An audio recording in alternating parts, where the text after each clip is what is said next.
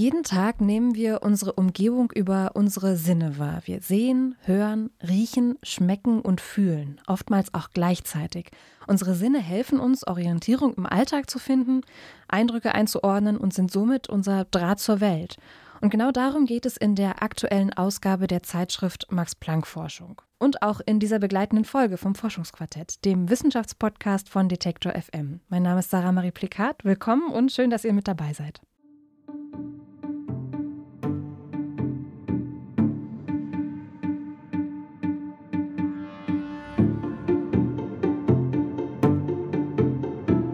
Das Forschungsquartett. Wissenschaft bei Detektor FM. In Kooperation mit der Max Planck Gesellschaft. Wie erleben Menschen und Tiere ihre Welt durch Sinnesorgane? Darum geht es in dieser langen Folge des Forschungsquartetts. Dafür schauen wir uns in dieser Folge verschiedene Sinne an, zum Beispiel das Gehör. Welchen Einfluss hat zum Beispiel die eigene Kultur auf die Wahrnehmung von Musik und Rhythmus? Und welche wichtigen Impulse bieten Cochlea-Implantate für hörgeschädigte Menschen? Darüber sprechen wir gleich auch noch ausführlicher. Doch zuerst geht es unter die Erde. Dort treffen wir auf ein paar äußerst sympathische und praktisch blinde Nagetiere, die aber eine Art inneren Kompass haben. Es geht um Graumulle. Wie die sich im Dunkeln orientieren, sagt mir jetzt mein Kollege Lars Fein. Der hat nämlich die heutige Folge vorbereitet. Hallo Lars. Hallo Sarah. Warum sind Graumulle für die Forschung so interessant? Ja, Graumulle, man kennt vielleicht die Nacktmulle, die sind auch sehr eng verwandt mit den Graumullen, sind aber dann äh, ja doch ein wenig anders. Graumulle haben nämlich Haare, aber leben in einer ähnlichen Umgebung unter der Erde. Und ähm, ich fand das auch erstmal ziemlich äh, überraschend, dass das dann für die Forschung so ein interessantes Tier ist. Aber der Grund dafür ist, dass Graumulle im Gegensatz zu den meisten anderen Tieren einen inneren Kompass oder einen Magnetsinn besitzen. Dieser hat auf jeden Fall auch bei deiner Aufzählung bei den menschlichen Sinn am Anfang ja gefehlt und das auch zu Recht, denn wir Menschen, wir orientieren uns ja schließlich nicht durch das Magnetfeld der Erde. Der Graumull, der tut das aber schon. Pascal Malkemper, der leitet eine Forschungsgruppe am Max-Planck-Institut für Neurobiologie des Verhaltens, CESA, in Bonn. Und die Forschung von Malkemper und seinen äh, Kolleginnen und Kollegen, die beschäftigt sich äh, genau mit diesem inneren Kompass der Graumulle. Zu Beginn unseres Gesprächs, da habe ich ihn erst einmal gefragt, ob wir Menschen eigentlich auch das Erdmagnetfeld irgendwie wahrnehmen können. Das ist eine, eine spannende Frage. Also ich persönlich kann es nicht. Und es gibt auch keine überzeugenden Daten, die sagen oder zeigen, demonstrieren, dass Menschen sich am Magnetfeld orientieren können. Ich möchte allerdings nicht komplett ausschließen, dass äh, die Rezeptoren vielleicht noch existieren. Also es gibt eine Studie zumindest, die gezeigt hat, dass das Gehirn auf Magnetfeldänderungen reagiert beim Menschen. Das ist aber bisher noch nicht unabhängig repliziert worden. Also ich würde sagen, im Moment ist es unklar. Ganz anders scheint es ja bei einem Tier zu sein, mit dem Sie sich in der Forschung beschäftigen, dem äh, Graumull. In was für einer Umgebung leben denn Graumulle eigentlich und warum könnte der Magnetsinn für diese Tiere da so wichtig sein? Also Graumulle äh, kommen aus Afrika, die leben äh, unterirdisch, das heißt, sie verbringen ihr gesamtes Leben in Tunnelsystemen, die sie selbst graben. Die leben also in Familienverbänden. In unserem Fall ist es eine Art mit kleinen Familien von 10 bis 12 Individuen. Und die graben diese Tunnelsysteme, die aber bis zu mehrere Kilometer lang sein könnten. Und ihr gesamtes Leben verbringen sie in diesen Tunneln, also in absoluter Dunkelheit. Und genau das ist der Punkt, warum ich glaube, dass sich der Magnetsinn bei denen besonders entwickelt hat, ist eben, dass sie ihr, ihr, visuelles System, also das Sehen, nicht nutzen können, um sich in diesen Tunneln zu orientieren, sondern sie müssen andere Sinne nutzen. Natürlich riechen sie auch sehr gut, sie haben ein sehr gutes somatosensorisches, also ein Gefühlssystem.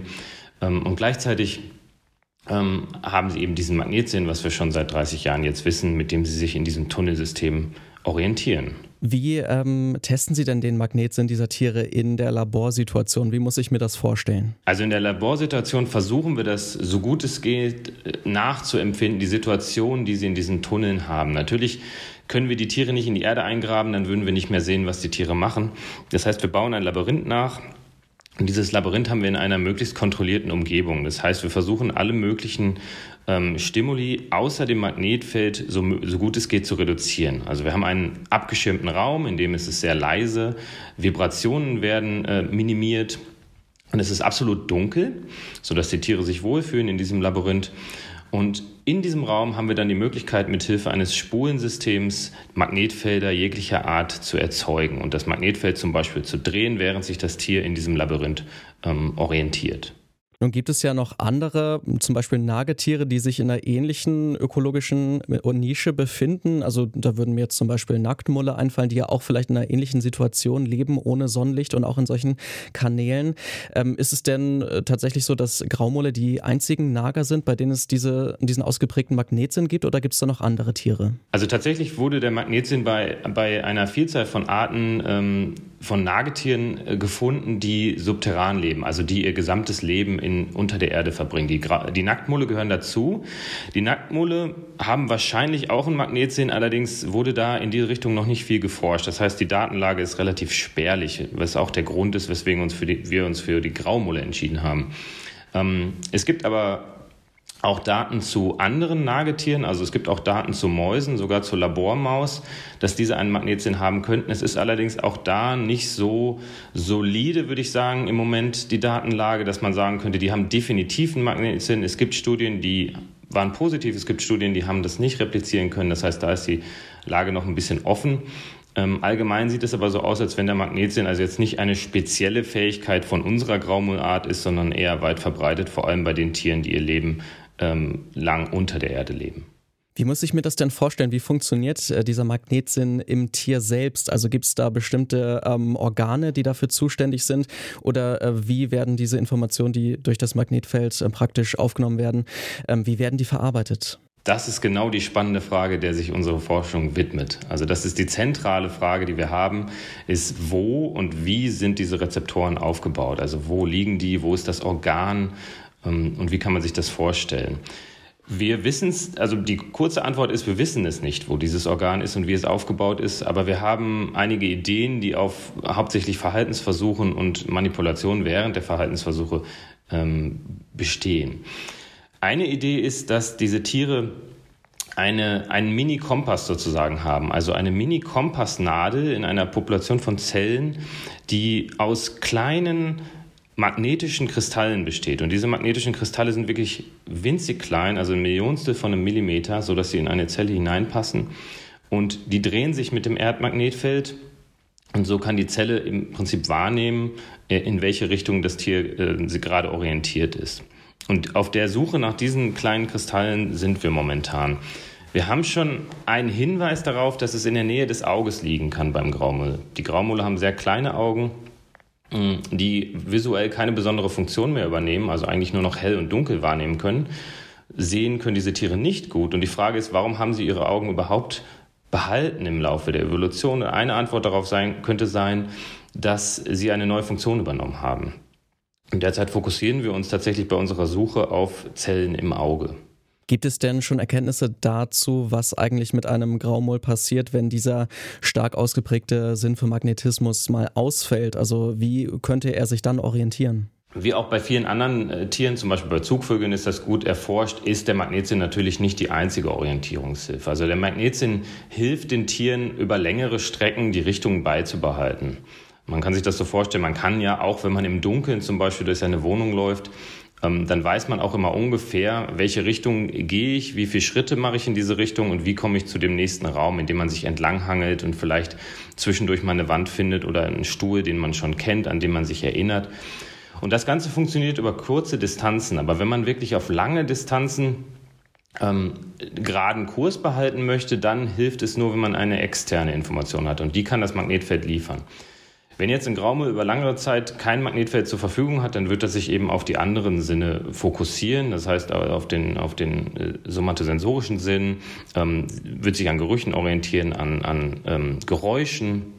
All das ist bei denen auch gut ausgeprägt. Also ich denke nicht, dass der Ausfall zu einem Totalausfall der Orientierungsfähigkeit führen wird. Ähm, die werden ihren Magnetsinn immer mal wieder benutzen, wenn sie über langere Distanzen ähm, navigieren müssen in ihren, in ihren unterirdischen Tunnelsystemen. Was können denn jetzt Ihre Forschungsergebnisse zu den Graumollen für weitere Aussagen treffen? Also vielleicht auch über andere Säugetiere oder vielleicht auch sogar über uns Menschen? Nun, das, das, Ziel unserer Forschung ist, mehr darüber zu verstehen, wie Magnetfelder wahrgenommen werden. Und primäres Ziel, wie ich schon sagte, ist, diese Zellen zu finden, die primären Zellen, die Magnetfelder in die Sprache der Neuronen übersetzen, also Magnetfelder in elektrische Impulse.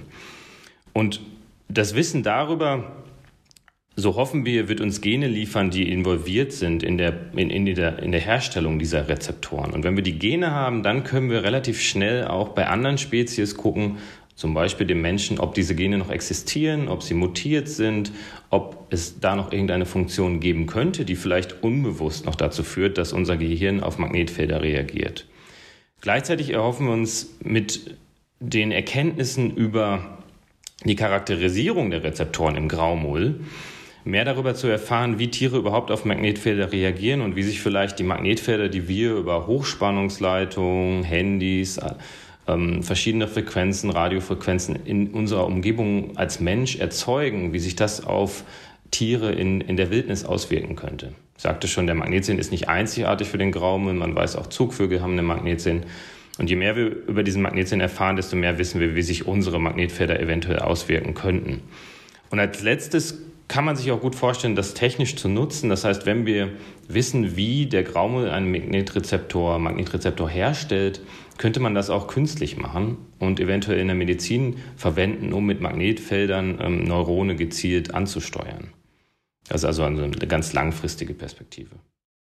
Hm, also wenn ich das jetzt richtig verstanden habe, dann ist es so, dass Graumullen ihre Augen nicht zum Sehen benutzen, sondern dass da was mit dem Magnetsinn zusammenhängt und da diese Verbindung ist und eben dieser Magnetsinn entscheidend ist dafür, dass sie sich unter der Erde orientieren können. Ja, genau, so ist es.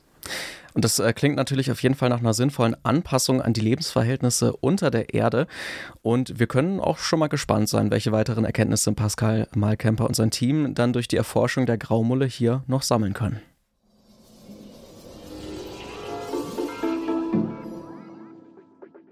Weiter geht es mit dem menschlichen Gehör. Hören ist für uns im Alltag absolut wichtig, lebensnotwendig manchmal sogar. Egal, ob es jetzt um Gespräche mit anderen Personen geht, um Orientierung im Alltag, zum Beispiel im Straßenverkehr oder auch einfach nur um das Hören eures Lieblingspodcasts.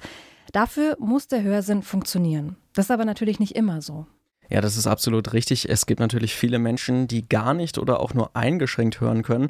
Und für viele Menschen äh, kann dann auch eine Hörhilfe eine ganz gute Lösung darstellen.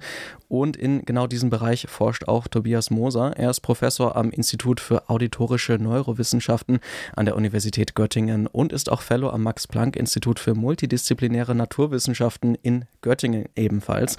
Und er beschäftigt sich mit seinen Kolleginnen und Kollegen vor allem mit sogenannten optischen Cochlea-Implantaten. Implantaten. Sarah, hast du schon mal von Cochlea-Implantaten gehört? Ja, entfernt. Das sind doch diese runden Implantate, im Grunde so ein bisschen hinterm, also direkt am Kopf, hinterm, hinterm Ohr, die so, ja, wie ich schon gesagt, Grund und eine Verbindung haben zum Ohr. Es sind im Grunde auch Hörgeräte, aber die können eigentlich noch viel mehr, ne? Die können viel mehr, die funktionieren auch ähm, grundsätzlich ein bisschen anders als Hörgeräte. Aber du hast schon recht, es gibt diese zwei Teile, einmal innen, einmal außen, wo dann halt äh, der Reiz praktisch verarbeitet wird.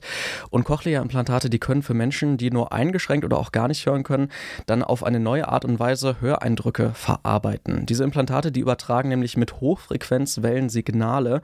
Und zwar funktioniert das ähm, durch einen Teil, das ähm, im Ohr sitzt und das andere das externe, was ich ja gerade schon mal ein bisschen angerissen habe. Also mit einer Art Mikrofon, das extern dann angebracht ist. Ähm, das kann dann zum Beispiel Sprache verarbeiten und dann ein digitales Signal an das Implantat im Ohr weiterleiten. Und dann wird es spannend. Im Ohr kann dann auch bei einer Hörschädigung durch dieses digitale Signal der Hörnerv stimuliert werden. Okay, aber nochmal kurz eine Rückfrage, also dass ich es richtig verstehe. Ähm, das, was die Menschen, die dieses Cochlea-Implantat haben, die hören dann nicht Stimme oder Sprache, so wie wir sie jetzt gerade vielleicht hören, sondern das ist dann ein anderes auditives Signal. Genau, das wird dann anders verarbeitet praktisch. Vielleicht sollten wir uns nochmal anschauen, wie das ist bei uns, äh, bei den Menschen, wo das nicht geschädigt ist. Tobias Moser, mit dem ich ja gesprochen habe, der hat mir erklärt, dass äh, man sich diese normale Verarbeitung von Höreindrücken im Bereich des Trommelfells wie eine Art Wendeltreppe vorstellen kann, bei der dann Vibrationen aus der Luft Stufe für Stufe von den winzig kleinen Gehörknöchelchen weitergeleitet werden. Also du meinst Hammer, Amboss und Steigbügel? Genau, so heißt das ja auch, genau. Da läuft ähm, auf äh, sozusagen einer Welle entlang dieser Wendeltreppe ähm, der Reiz und je nach Frequenz wird die Welle am stärksten an unterschiedlichen Stellen entlang der Wendeltreppe ausgelöst. Und dort wird dann eine Haarzelle aktiviert, die mit Nervenzellen wiederum verbunden ist.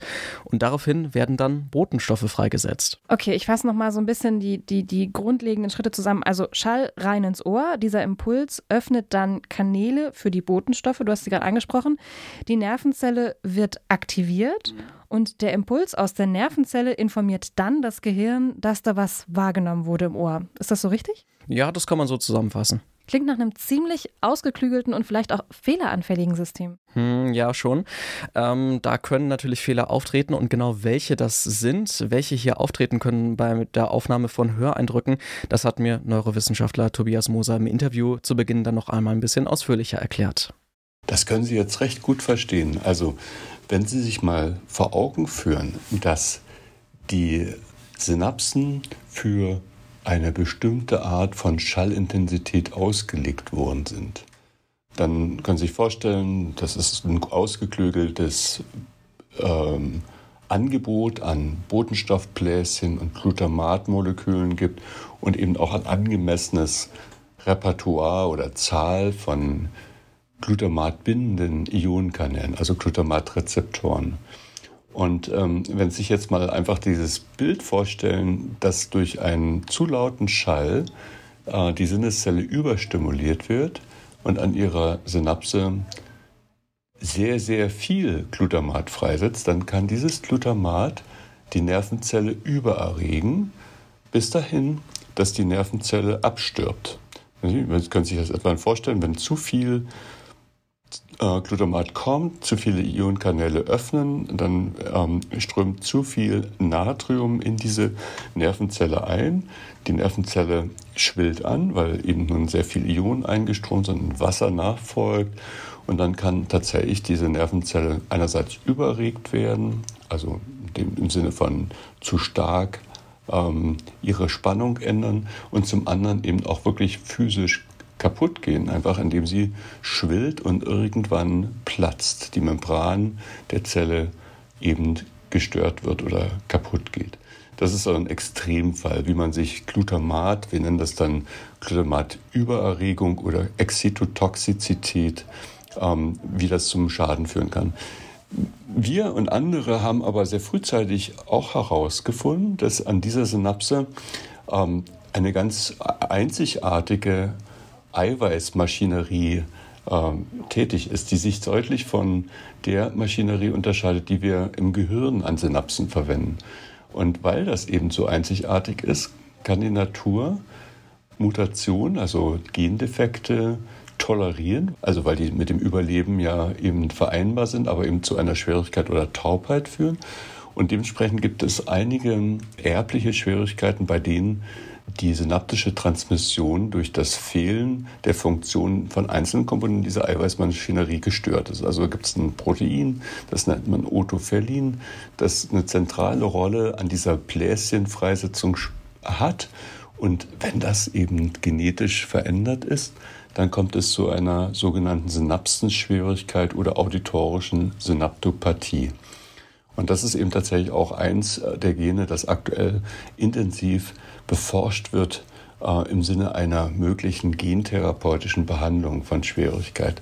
Aber Sie verstehen, das ist eben ein spezielles Gen und dieses Gen würde man dann ersetzen und einer äh, Zahl, vielleicht von Tausenden von Patienten so wirklich einen Behandlungsansatz äh, zur Verfügung geben können. Jetzt gibt es ja einige Möglichkeiten, um ähm, bei einer solchen Störung praktisch abzuhelfen, also Hörprothesen und natürlich auch das äh, Cochlea-Implantat als eine bestimmte Form äh, der, der Hörprothese.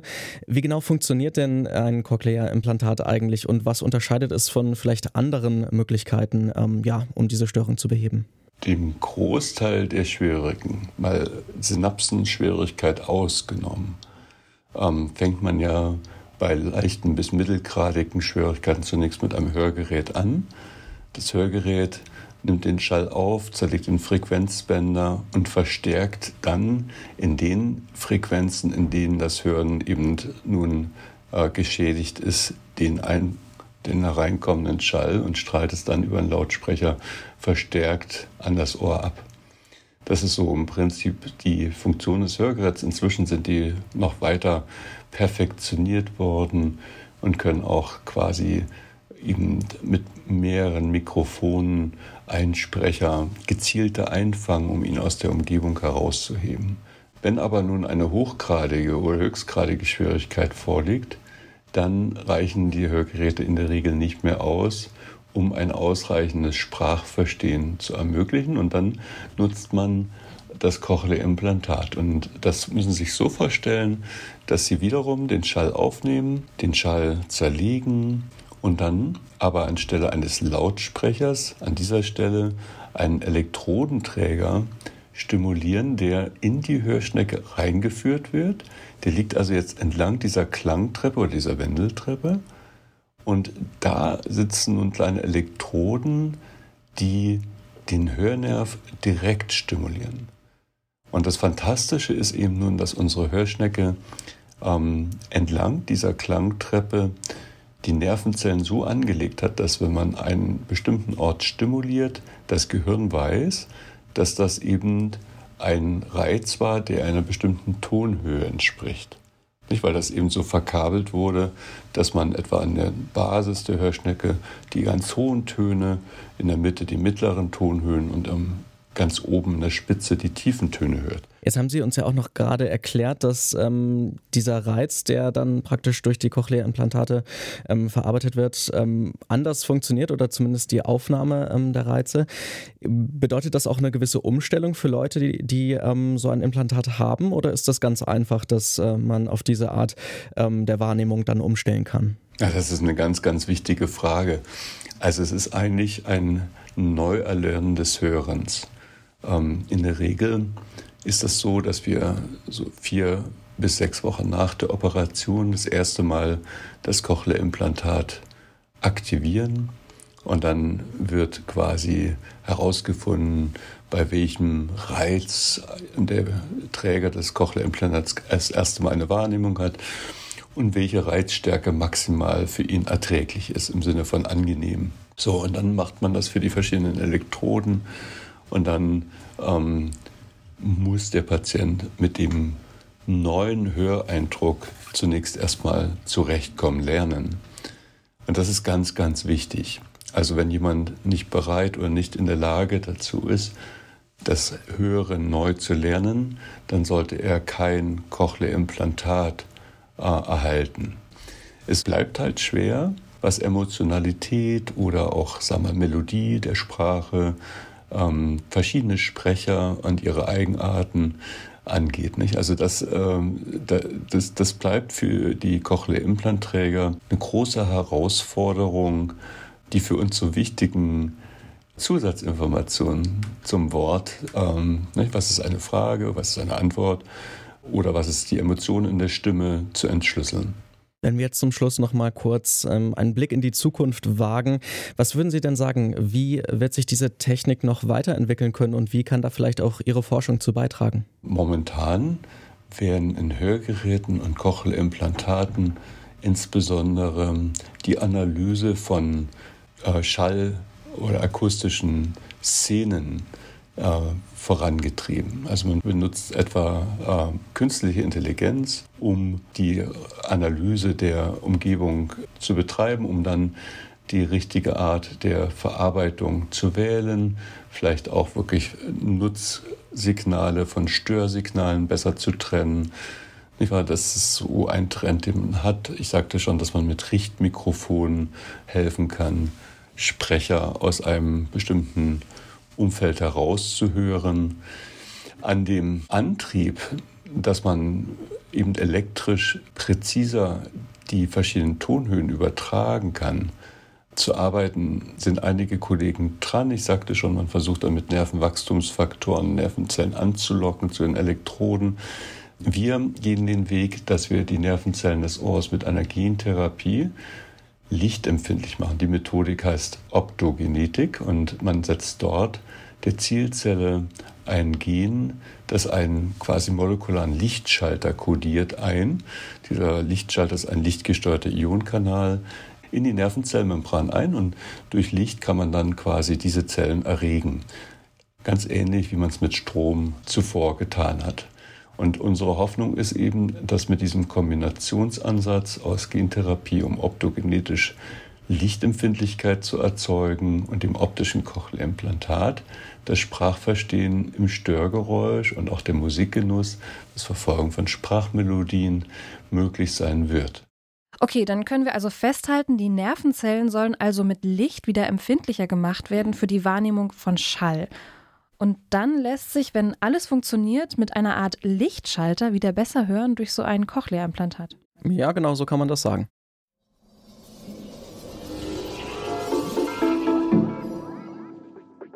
Und du hast uns noch ein letztes Interview mitgebracht, Lars. Worum geht's denn da? Genau, wir bleiben auf gewisse Weise beim Hören als Sinn. Jetzt geht es aber um Musik und die Wahrnehmung von Rhythmus in verschiedenen Kulturen. Ah, spannend. Eins meiner Lieblingsthemen. Ich mache selber leidenschaftlich gerne Musik und tauche da manchmal auch total gerne ab in andere Kulturen. Ich habe eine Zeit lang viel so Musik aus Japan oder China gehört oder auch die Zwölftontechnik von Arnold Schönberg ähm, mir einverleibt. Ähm, ja, und da gibt es dann manchmal so Klänge, die vielleicht am Anfang ein bisschen ungewohnt klingen und dass das so ist, dafür gibt es jetzt eine wissenschaftliche Erklärung. Ja, das kann man zumindest so im äh, Ansatz sagen. Äh, einer der Experten auf diesem Gebiet, was auch gerade so kulturvergleichende Musikforschung angeht, ist äh, Nori Jacobi. Er forscht am Max-Planck-Institut für empirische Ästhetik in Frankfurt am Main. Ich habe mit ihm das Gespräch auf Englisch geführt, deshalb jetzt schon mal vorab ein paar Sätze auf Deutsch dazu. Nori Jacobi hat unter anderem auch Feldforschung beim äh, Chimane-Stamm in Bolivien betrieben und dann auch in verschiedenen anderen Weltregionen Regionen und dann auch in Ländern auf dem ganzen Globus. Und seine Erkenntnis, äh, die ist dabei gewesen, Musik wird nicht überall und universell gleich wahrgenommen. Wie ein Mensch zum Beispiel Rhythmen oder Intervalle wahrnimmt und verarbeitet, das hat dann auch viel mit den kulturellen Hörgewohnheiten zum Beispiel innerhalb eines Landes oder einer Musikrichtung zu tun. Außerdem verändert sich die Verarbeitung von Musik bei uns auch mit jeder neuen Erfahrung, die wir sammeln. Also im Laufe des Lebens befindet sich die Musikwahrnehmung in einem ja, bestätigen ständigen Wandel. Also im Grunde, dass je öfter ich etwas höre, umso gewohnter kommt es mir dann eigentlich vor. Okay, aber warum genau ist Jacobi denn so auf Musik fokussiert und nicht auf andere Höreindrücke wie gesprochene Sprache oder sowas? Das ist eine gute Frage, die habe ich ihm auch gestellt und wir hören jetzt mal in das englische Interview rein. We now know now that music is uh, present everywhere in all societies, and um, and because it's it's such a common aspect of our life and also important life of us. Personally think about how many song how many times you hear your favorite songs um, and how how a big part of your daily life is musical around you. Uh, and um, so um, because of that i think music is a very important aspect of human experience. And so we should study it. Music is also uh, contributing a lot to our auditory perception more broadly so uh, many of our auditor representation, for example, of pitch, partially rely on music and music experience. So I think in, in terms of the senses, uh, music is a big part of audition, and audition is an important part of our sensory experiences. And if I'm not mistaken, you started this kind of research uh, with the Chimani tribe in Bolivia. Um, what kinds of experiments uh, did you um, conduct there, and what were the findings? So uh, I was got into uh, cross-cultural research because as a postdoc in MIT, I was fortunate to uh, join an expedition of the uh, McDermott Computational Auditory Perception uh, um, Computational Audition Lab to uh, the Bolivian Amazon working with the Chimane. And the Chimane are interesting because they have a very different, radically different uh, experience with with Western music. They um, they have much less experience with Western music than uh, participants in in the Western world. And um, because of that, uh, we have a chance to uh, be able to dissociate between uh, what is in, in innate and what is culturally learned. And the first thing we, we, we did in Bolivia was trying to find ways in which we can uh, access mental representation in the auditory modality with as little as possible language instructions and trying to find ways in which we can understand their mental representations. And that's difficult because uh, most a lot of experiments in psychology and in neuroscience they rely on language and instructions, and we wanted to find a way um, to, rely as little as possible on, on language. Once we've uh, found those paradigms, and the main trick was using production, so using things that people can do directly, like tapping along a rhythm or singing a melody, which are can be intuitively done in a in a, in a very natural way. Once we use this uh, production-based paradigms, we're able to question uh, the the the extent of uh, dependency on on innate uh, preferences or innate mechanism in the various aspects of the auditory modality. And along the along the years, we worked on musical rhythm, on pitch perception, and also a little bit uh, on consonance perception. And in all those cases, our surprising kind of finding was the extent on which perception rely on actually culturally learned mechanisms. So we found that in many cases, things that are considered to be as candidates to be innate are actually culturally contingent.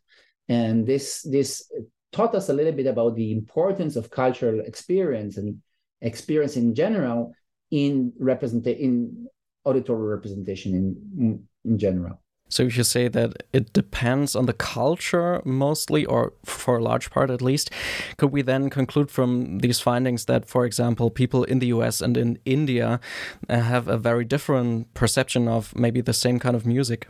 Yeah, that's that's exactly what we found. So, for example, one of the main findings uh, in one paper was that we looked on something called octave equivalence, which means this is an acoustic phenomena that uh, is part of the physical world in which tones that are separated by octaves in, in Western for Western participants uh, privilege status. So they perceive as similar or identical. Uh, so think, for example, on the note G in one octave and a note G in another octave, it's somehow the same note G, even though it's two different frequencies. And physically, it's corresponded to a, a ratio of two to one in terms of the frequency uh, relations. Uh, this is a phenomena that it, this equivalence in, in octave is, is characteristics of Western music and also present in other cultures, um, for example, in India. However, we was we were wondering whether this phenomena is somehow relate uh, relying on innate mechanism. There were certain, several theories that predict that this this is the case. Um, um, so we developed a paradigm that allow us to access uh, octave equivalence, and the bottom line was that uh, uh this paradigm allows to expose that uh, octave equivalence is culturally contingent. So a different, it wasn't present in uh, in the Tsimane, and it was highly present in uh, participants uh, with Western background, but it also depends on their musical experience. So musicians manifest octave equivalence more than non-musicians. And um, this suggests that this thing that was perceived as innate is actually culturally contingent is and depending on musical experience in this case and uh, this is one example of something that people thought of as as as, uh, as innate and in fact we found it's culturally contingent so that means culturally contingent that maybe other factors like geographical location or the native language that people speak um, do they have any influence at all? So uh, when you study only one culture uh, it's very hard to say of the differences between the one person, what's the Tsimane and US, there's many things that they differ. They differ in geography, they differ in language, different in, and you know, a lot of demographics and socio- sociographic differences. So it's hard to say. However, another possibility is to do the same experiment in many, many different cultures. And this is one another thing we pursue in, a, in, a, in another paper, and this time we uh, studied uh, rhythm perception and we studied it 15 different countries. And if each country, we tested more than one group. So overall, we have nearly 40 groups. And then with this larger data sets of which each each each each uh, each element in this data set is group of people. So typically something between uh, 30 to uh, 50 people. Um, so overall, we had uh, almost 1,000 participants with that we can answer we start answering questions like the influence of language because we for example could have people from different languages um, in different countries or from the same country with uh, different musical backgrounds and demographic backgrounds but with the same language. And with this larger data sets we found actually that at least in our data set, we didn't find very strong evidence that language is the contributor because we find cases where we found similarity between groups even though they had spoken different languages. And also we found differences of, between groups when they spoke the same language. And we found that musical experience rather than language is more important, at least in the domain of musical rhythms. Um, now it's interesting uh, question to ask whether it's true for other aspects. Um, for example, pitch perception. There's previous claims in the literature that, for example, tonal language perception makes you more um, uh, better at pitch perception. And uh, we have not tested this directly, but it's an interesting follow up. And uh, now my group, uh, we try to work on uh, extending pitch based paradigms to different languages, different groups around the world. And then we will know whether this is also true in terms of pitch perception. So the answer is that at least for this one study that we did in rhythm, we didn't find uh, large differences, uh, the large dependency in language, but uh, this should be tested in other modalities and submodalities. So my question at the end would be, um, where will your research go from here? What else is there to discover in this field for you? So I think, first of all, we are in the process of exploring different aspects of auditory perception and music perception. As I said, we've explored quite extensively rhythms, but now we're interested in pitch. Um, so that's one direction, just extending into other questions. I'm very also interested in the question of noise perception and things that are not music uh, or speak speech. These are the noises and the ambient environment sounds around us. So something that I just started to explore, and I'm really interested to understand it in a global scale. More broadly, I'm interested in questions of such as globalization. So how globalization and mass media affects dynamically uh, internal representation of music and and, and sound. Uh, so, um, for example, when you start having cell phone, how does that change your perception when you have exposure to different musics that you didn't have before because now you, you can hear it in your cell phone? What that what what what is that doing to your auditory perception? It's something I'm very interested in. The other question that I'm very interested in is the overlap between different modalities. So so far, most studies did cross-cultural research music cognition. There are very, very few of them altogether, but they focus on one particular modality, but how is the overlap between different modalities like pitch and rhythm? What is the relation between pitch and rhythm? And another direction that I'm working very actively is to develop methods to um, run experiments online because while most of my research, including groundwork and face-to-face interaction with participants, which, are, which is great, um, now there's more and more cell phones and more and more computers everywhere and with this, we can access uh, not all population in the world, but definitely some very large sample of people from around the world. So we develop ways and technologies and techniques to recruit participants from very, very diverse sets of countries around the world and make the experiments that we typically do in face to face. And this is something that um, not only are us doing, but we're very active player in, in, in trying to develop tools to do very, very effective auditory psychophysics and large-scale cross-cultural experiments. Und was dann aus Sicht von Nuri Jacobi übrigens auch noch wichtig ist, diese Art der Forschung über verschiedene Kulturräume und Länder hinweg, die ist ziemlich kompliziert ähm, gewesen bisher. Das liegt dann vor allen Dingen auch daran, dass man halt immer mit Menschen vor Ort solche Experimente zur Wahrnehmung von Musik oder auch von anderen Sinneseindrücken machen musste. Durch die Pandemie ist das dann in vielen Fällen ganz zum Erliegen gekommen. Aber Nuri Jacobi und auch andere Forschende in diesem Feld, die hoffen natürlich, dass man viele Experimente bald auch digital übers Internet zum Beispiel durchführen kann. Das würde dann auch viele äh, Aspekte dieser vergleichenden Forschung zwischen den Kulturen einfacher machen. Also wir haben ja im Vorfeld uns nochmal den Artikel und das Bild dazu angeschaut und da sieht man ihn, wie er an einem Tisch sitzt ähm, und also ein Laptop vor sich und ein Mikrofon und da ähm, äh, spricht dann eine Person rein oder macht Geräusche und diese Daten werden ja alle quasi auf diese Art und Weise gesammelt, ne? Genau, das ist ein Großteil der Arbeit auf jeden Fall, das so zu sammeln und dann irgendwie auszuwerten, was natürlich ein riesiger Aufwand ist. Kann ich mir vorstellen, dass das ähm, ja viel Zeit und Muße und so weiter erfordert. Und auch spannend, dass Musik gar nicht so universell und mathematisch berechenbar ist, wie wir uns das hier in Europa immer so einfach vorstellen. Ja, genau, diese Idee, die gibt es ja schon seit langer Zeit, schon im alten Griechenland ist man davon ausgegangen, dass das Ganze einfach mathematisch äh, zu berechnen ist, auch wie Musik wahrgenommen wird mit Oktaven Paragraphen und Abständen und so weiter. Aber von diesem sehr einfachen Bild, in der Vorstellung zumindest einfach, da sollten wir uns dann vielleicht doch mal langsam verabschieden. Danke dir, Lars, für die spannenden Interviews, die du gemacht hast und mitgebracht hast. Immer gerne.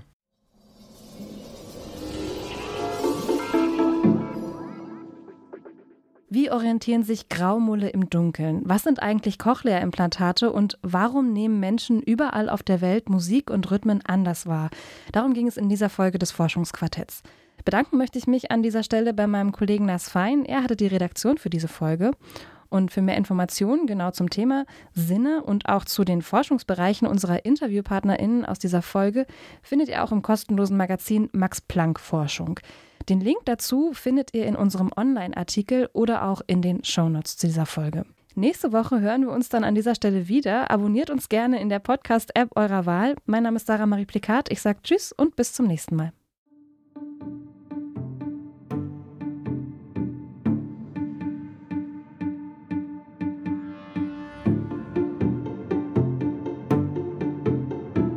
Das Forschungsquartett.